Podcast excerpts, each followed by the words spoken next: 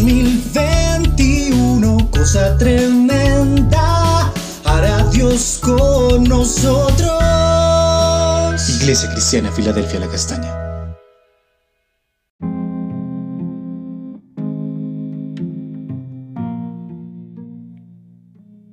Amada Iglesia, Dios te bendiga. Continuamos con nuestro devocional en Juan 12 y vamos a estar leyendo del versículo 23 al 25 que dice así. Jesús le respondió diciendo, ha llegado la hora para que el Hijo del Hombre sea glorificado.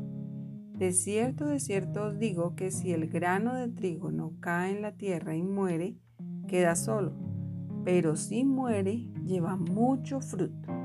El que ama su vida la perderá, y el que aborrece su vida en este mundo, para vida eterna la guardará. Hoy vamos a hablar acerca del grano de trigo que tiene que morir. En este pasaje Jesús se dirige a las personas que le acompañaban y a los griegos, y hace una manifestación que no era común escuchar en él.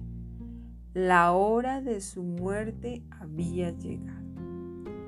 Él tendría que manifestar su poder sobre la muerte y el pecado y el príncipe de este mundo sería derrotado. Para ilustrar este acontecimiento, utiliza la ley de la siembra y la cosecha. En todo proceso de agricultura es necesario sembrar la semilla. Algunas de ellas se dejan secar, otras madurar, pero cada una de ellas debe morir para que pueda llevar fruto. Como dice Marcos 4, 26 al 29. Decía además, así es el reino de Dios como cuando un hombre echa semilla en la tierra y duerme y se levanta de noche y de día y la semilla brota y crece sin que él sepa cómo. Porque de suyo lleva fruto la tierra, primero hierba, luego espiga, después grano lleno en la espiga y cuando el fruto está maduro, enseguida se mete la hoz porque la ciega ha llegado. El proceso de crecimiento de la semilla está totalmente dirigido por Dios, así como la obra que Jesús había venido a desarrollar era entregar su vida por la humanidad. Esto mismo ocurría con la semilla. Para convertirse en una buena semilla que pueda llevar mucho fruto, debía morir.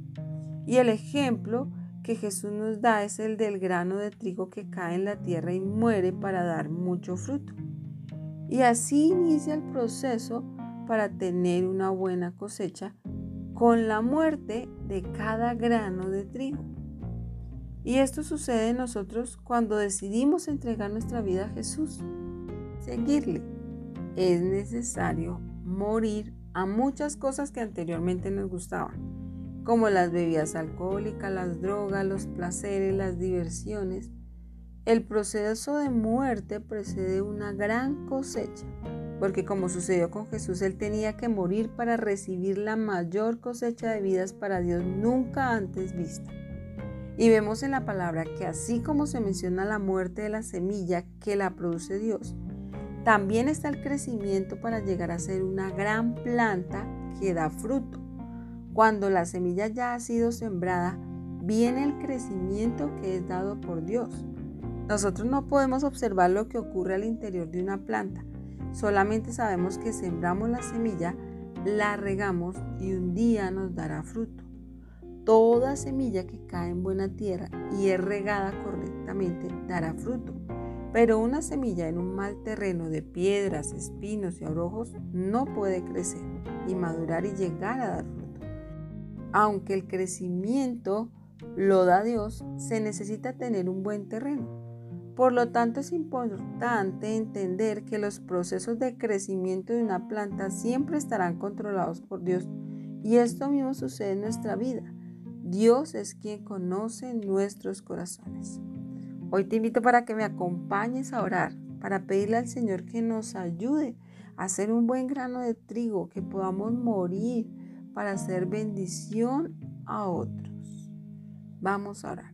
Padre, en el nombre de Jesús, venimos delante de tu presencia, Señor, y te damos gracias. Gracias porque nosotros somos esa semilla que tú has colocado para que lleve mucho fruto, Señor. Y muchas veces tú tienes que obrar en nuestras vidas y transformarnos. Y siempre tendremos que morir, morir a lo que a nosotros nos gusta para vivir para ti, Señor. Ayúdanos a morir, ayúdanos a ser transformados, a madurar, a ser esa semilla correcta que pueda llevar mucho fruto a todos aquellos que lo necesitan. Que sabemos que cuando esto sucede, oh Dios, será cosa tremenda la que tú harás con nosotros. Te bendecimos, Padre, en el nombre de Jesús. Amén. Amados, Dios les bendiga.